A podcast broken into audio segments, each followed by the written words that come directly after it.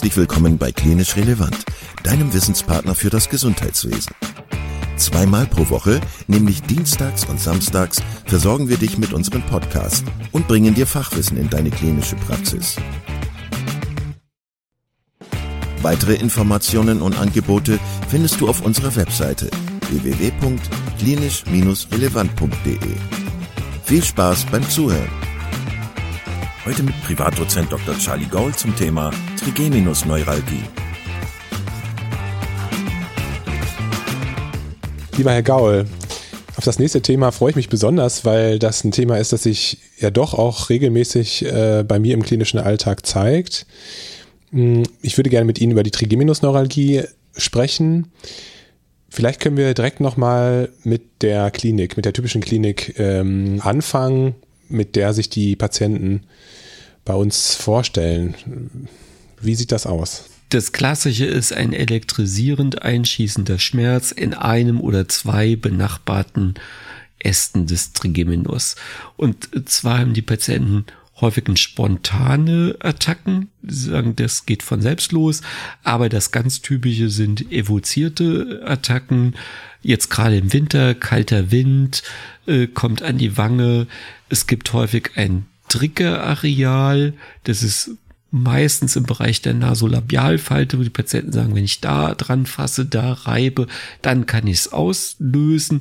Und ansonsten sind typische Trigger kauen, sprechen, Zähne putzen oder Haare kämmen, wenn es im ersten Ast ist. Und das führt natürlich auch direkt zum Vermeidungsverhalten, was die Patienten haben oder sehr Angst haben, ich kann auf der Seite nicht essen, weil sie diese Erfahrung gemacht haben. Und wenn es diese sekundendauernden im Grunde immer stereotyp einschießenden, elektrisierenden Attacken sind, dann steht die Diagnose natürlich. Interessanterweise gibt es aber Kollegen, die am Ende jeden Gesichtsschmerz Trigeminusneuralgie nennen und das ist eben so der Abgrenzung zum idiopathischen Gesichtsschmerz, der eben kein elektrisierend stechender Schmerz ist. Und die Attackendauer, es dauert Sekunden und es kann so ein nachhaltenden, stechenden Schmerz noch geben.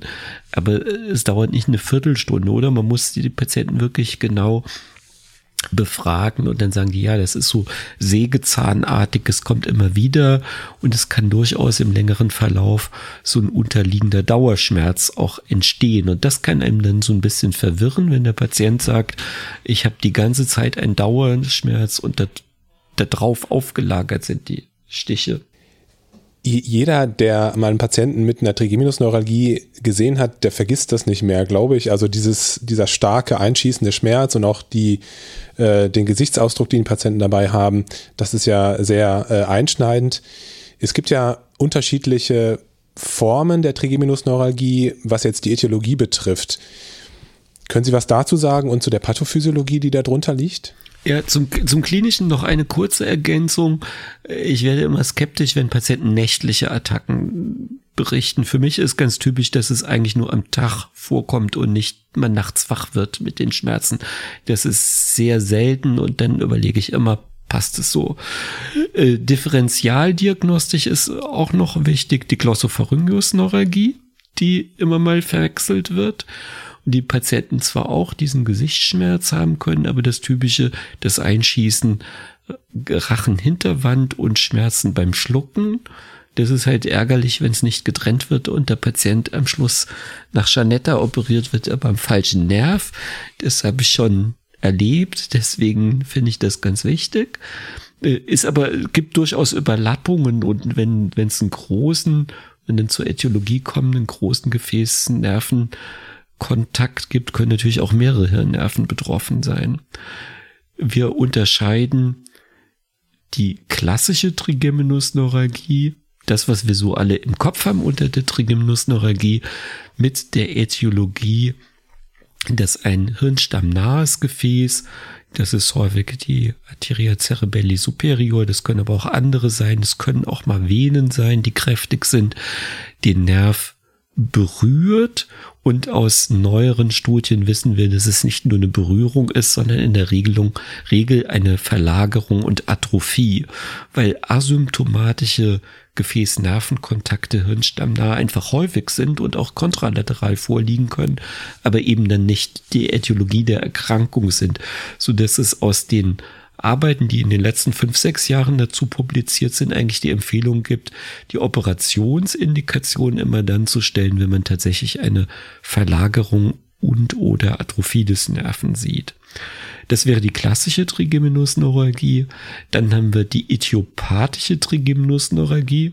Wir einfach keinen auffälligen Befund haben, aber die typische Symptomatik.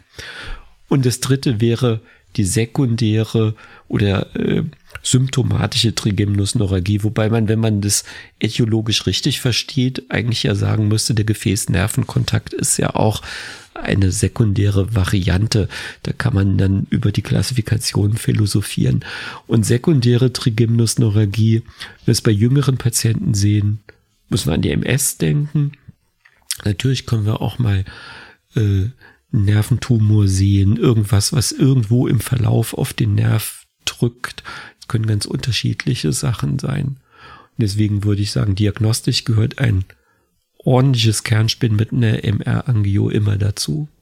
Da würde ich Sie fragen, was ist für Sie eine ordentliche Kernspintomographie? Also wo kann man das wirklich sehen, diesen Gefäß-Nervenkontakt zum Beispiel und die Atrophie des Nerven vielleicht? Also wenn ich jetzt einen Patient habe, der zum ersten Mal kommt und es mir primär mal darum geht, ich fange an mit Carbamazepin und ich will einen kleinen Hirnbrickenwinkeltumor ausschließen, dann ist das normale MRT mit MR-Angio okay.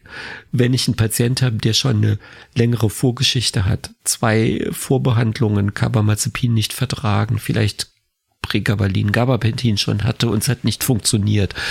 Und ich denke, naja, äh, noch zehn Medikamente haben wir ja auch nicht zur Auswahl und vielleicht ist das perspektivisch ein Kandidat auch für einen Eingriff. Dann würde ich primär hochauflösende Darstellung des Hirnstamms KISS-Sequenzen, also wirklich gut die Gefäße darstellen lassen und dann wäre aus meiner Erfahrung die erste Wahl tatsächlich, das auch vom Neuroradiologen machen zu lassen und äh, nicht in der in Anführungszeichen normalen radiologischen Praxis, weil man schon Expertise braucht, um den Nerv dann zu identifizieren und da nutzen einem sieben Millimeter Schnitte durch den Hirnstamm nicht, äh, wo dann keiner das Gefäß und den Nerv benennen kann, weil man hat dann das Problem, wenn man die Patienten wirklich zum Chirurgen schickt, dann sagt er, das reicht mir für die Operation nicht und dann muss man das dritte Bild machen und das kann man eigentlich vermeiden. Gibt es andere diagnostische Schritte, also insbesondere jetzt elektrophysiologische Kriterien, die Sie wichtig als für wichtig, wichtig erachten? Wird alles nicht empfohlen, weil es letztlich keine diagnostische Wertigkeit hat. Äh, und Patienten jetzt auch Angst haben. Die, die zucken ja zum Teil, wenn man sie untersucht, ist man sich nicht sicher, haben die eine Allodynie oder haben sie Angst, dass man durch die Berührung eine Attacke auslöst. Und das finde ich schwierig. Man muss die Patienten dann auch nicht quälen. Sie haben gerade schon das Carbamazepin angesprochen. Das ist ja immer noch das Medikament mit der besten Wirkung bei der Trigeminusneuralgie. Das Carbamazepin bringt aber einige, äh, einige Probleme mit sich häufig, also Unverträglichkeiten. Was sind so Ihre Erfahrungen mit dem Carbamazepin?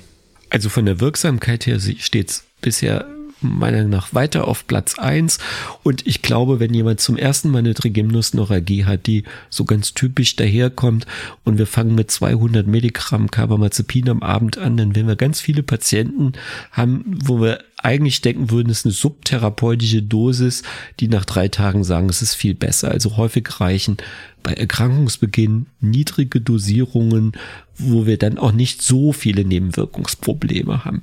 Problematisch wird's ja vor allen Dingen, wenn wir zu schnell hochgehen, wenn wir sehr hochgehen, wenn wir in Co-Medikation kommen und wir müssen natürlich bedenken, die Trigeminusneuralgie ist in ihrer typischen Ausprägung eine Erkrankung des Alters. Ja, gerade wenn wir junge Patienten sehen, müssen wir natürlich an die MS als Differentialdiagnose denken, das ist was anderes. Und dann äh, kann das Carbamazepin schon Probleme machen. Ich glaube, man muss sich Zeit lassen. Ob die Umstellung auf Oxcarbazepin wirklich ein Vorteil ist, da habe ich so meine Zweifel. Das macht einfach andere Probleme. Dann mit der Hyponatremie im Verlauf. Äh, es gibt Studiendaten, zum Beispiel zum Pregabalin auch, das durchaus wirken kann, was aber in hoher Dosierung auch von der Verträglichkeit nicht unproblematisch ist. Man kann die Kombination durchaus auch mal einsetzen. Man kann auch Gabapentin probieren. Wenn ich nicht unter dem Druck stehe, eine sehr schnelle Wirkung zu haben, bin ich persönlich ein gewisser Fan vom Lamotrigin aufgrund der guten Verträglichkeit und es hat ja auch einen Natriumkanalblockade. Kombination mit Baclofen beim Carbamazepin ist noch äh, manchmal wirksam, aber auch da, je mehr Medikamente, das ist alles zentral wirksam. Die Nebenwirkungen sind immer die gleichen. Schwindel, Müdigkeit, Gangunsicherheit und das ist natürlich bei älteren Patienten problematisch. Gibt es einen pharmakologischen Grund, warum man das Baclofen ähm, gut kombinieren kann mit dem Carbamazepin? Also ich habe so verstanden, dass das nur in Kombination Sinn macht und dass das Baclofen alleine keine äh, gute Wirkung hat. Das kann ich aber jetzt pharmakologisch äh, aus dem Stand nicht erklären. Gelegentlich habe ich Erfolge mit dem Topiramat. Das, das hat ja dann den Vorteil, dass man schnell aufdosieren kann. Und es gibt kasuistische Erfahrungen und ich habe auch einige Patienten, dass Lacosamid den Durchbruch bringt. Was man bedenken muss, ist, dass man natürlich immer dann sich überall im Off-Label-Bereich bewegt. Ja. Ähm, ich hatte gerade überlegt, gibt es einen Unterschied ähm, jetzt bei der klassischen ähm, Trigeminusneuralgie, jetzt was die Therapie betrifft, im Vergleich zu zum Beispiel den jungen äh, MS-Patienten, die, äh, die eine Trigeminusneuralgie haben? Also gibt es da andere therapeutische Optionen oder würde man da die gleichen Medikamente einsetzen? Ne, Im Prinzip haben wir das Gleiche, aber wir müssen natürlich äh, im Auge behalten, dass wir Patienten mit einer zentralen nervösen Erkrankung haben. Das heißt, die Empfindlichkeit auf Nebenwirkungen könnte noch höher sein. Wir müssen, wenn wir Baclofen geben, müssen wir gucken, wie sieht's mit Spastik, mit äh, Gangstörung aus. Also äh, läuft der Patient dann hinterher noch schlechter, wenn wir das probieren. Es gibt bei der äh, symptomatischen Version im Rahmen der MS ältere Daten mit dem Misoprostol, da habe ich kaum Erfahrungen und das ist auch nicht so einfach aufzutreiben, äh, jedenfalls in letzter Zeit.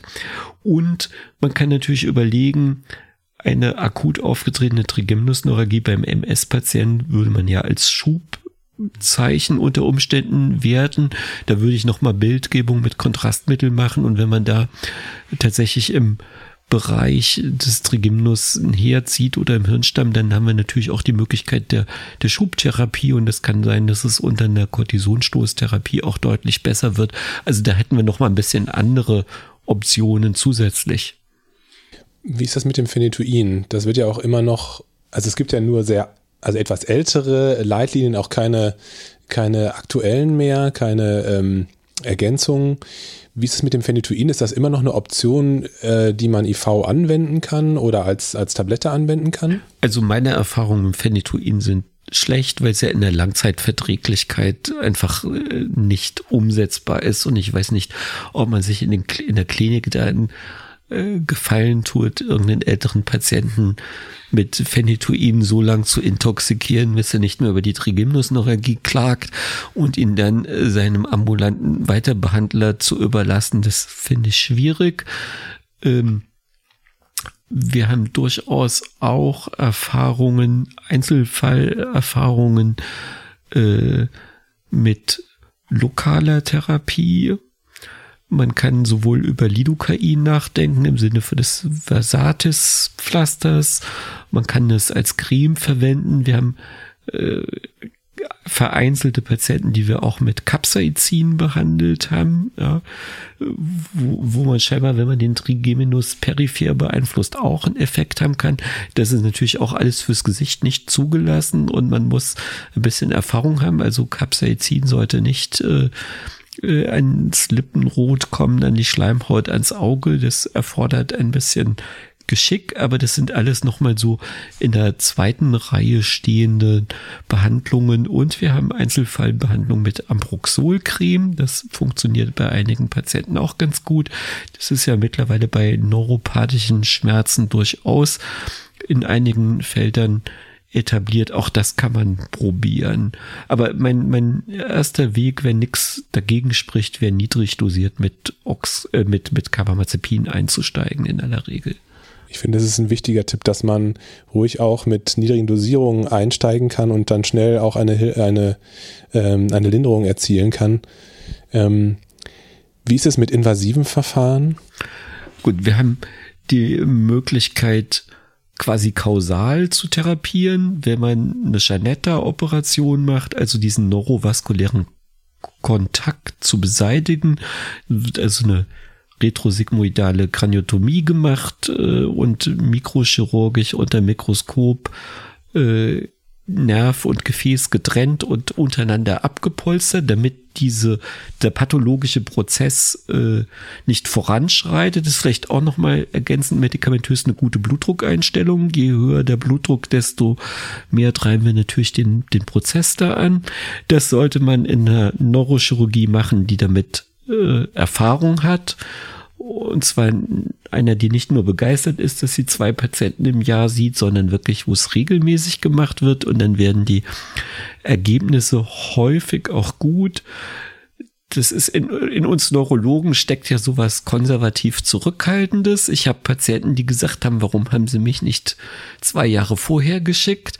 Erlebe mich dann so mit dem Ehrgeiz, eigentlich will ich es ohne Neurochirurgen schaffen dann sieht man mal wieder eine Komplikation und denkt, naja, vielleicht ist der Weg Zurückhaltung doch ganz gut. Also ich glaube, wenn es ein jüngerer Patient ist, wenn es einen klaren Bildgebungsbefund gibt, dann muss man nicht medikamentös alles bis zum letzten ausreizen. Dann sollte man dem Patient geben, die Chance geben, sich operieren zu lassen. Eine Alternative ist radiochirurgisch, Cyberknife oder Gamma-Knife-Verfahren. Dabei muss man aber bedenken, dass man nicht wie beim Janetta, wenn die Patienten operiert und wenn das geklappt hat, nehmen sie hinterher eine reduzierte Dosis ihrer Medikamente oder können sie sogar ganz weglassen, aber am nächsten Tag nach der Operation weiß man, ob es funktioniert hat oder nicht. Bei der äh, Radiochirurgie braucht man mehr Geduld.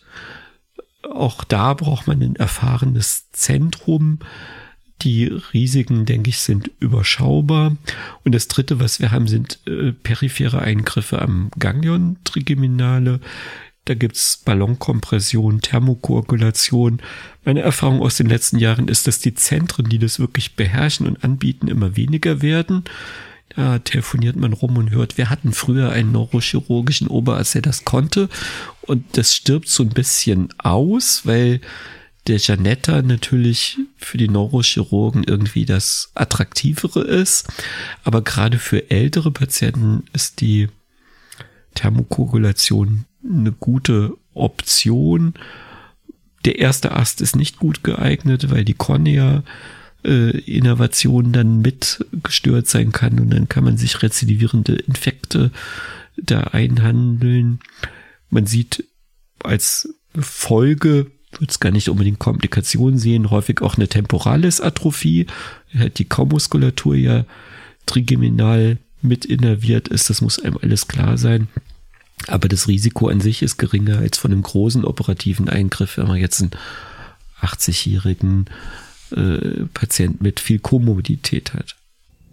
Ich glaube, ich würde ich würde jetzt so als Take-Home-Message mitnehmen, dass äh, das Carbamazepin immer noch das wirksamste Medikament ist und dass auch häufig schon niedrige Dosierungen äh, ausreichend sein können. Und dass es äh, sicherlich Sinn macht, insbesondere bei jungen Menschen eine vernünftige Bild, äh, Bildgebung zu machen, ähm, die auch natürlich äh, in Richtung der chronisch entzündlichen Erkrankung äh, schauen könnte und dass natürlich ansonsten auch äh, Medikamente wie Pregabalin eine Option sein können, Gabapentin, dass die Kombination aus Carbamazepin und Baclofen eine Rolle spielen kann. Also grundsätzlich hat man schon viele Möglichkeiten, den Patienten zu helfen. Auf jeden Fall, aber gerade in Kopfschmerzsprechstunden sammeln sich dann wirklich komplexe Patienten und wenn man so merkt, äh, über die Jahre, man muss die Dosis immer weiter steigern, dann muss man sich halt langsam mal nach Alternativen umschauen, weil äh, dosisabhängig so ab 1000, 1200 Milligramm Carbamazepin, das geht halt einfach nicht nebenwirkungsfrei und das muss man den Patienten auch ehrlich sagen und da muss man auch seine eigenen Grenzen erkennen und sagen, so hier geht das halt jetzt so nicht weiter. Vielen, vielen Dank, Herr Gaul. Bitteschön. Vielen Dank, dass du heute wieder zugehört hast und unser Gast gewesen bist. Wir hoffen sehr, dass dir dieser Beitrag gefallen hat und du etwas für deinen klinischen Alltag mitnehmen konntest. Wenn dem so sein sollte, dann freuen wir uns sehr über eine positive Bewertung bei Apple Podcasts. Falls du Lust hast mitzumachen und es einen Themenbereich gibt, in dem du dich besonders gut auskennst, dann melde dich doch gerne unter kontakt@klinisch-relevant.de. Gleiches gilt, wenn du Themenvorschläge oder konstruktive Kritik für uns hast. An dieser Stelle auch der Hinweis auf unseren Newsletter, den du unter www.klinisch-relevant.de abonnieren kannst und der dich immer auf dem Laufenden hält. Wenn du dich für unseren Newsletter einträgst, bekommst du einen 5-Euro-Gutschein, mit dem du in unserer Fortbildungsakademie einkaufen kannst. Wir wünschen dir jetzt bis zum nächsten Mal eine gute Zeit und freuen uns, wenn du bald wieder einschaltest. Pass auf dich auf, bleib gesund. Bis zum nächsten Mal. Ciao.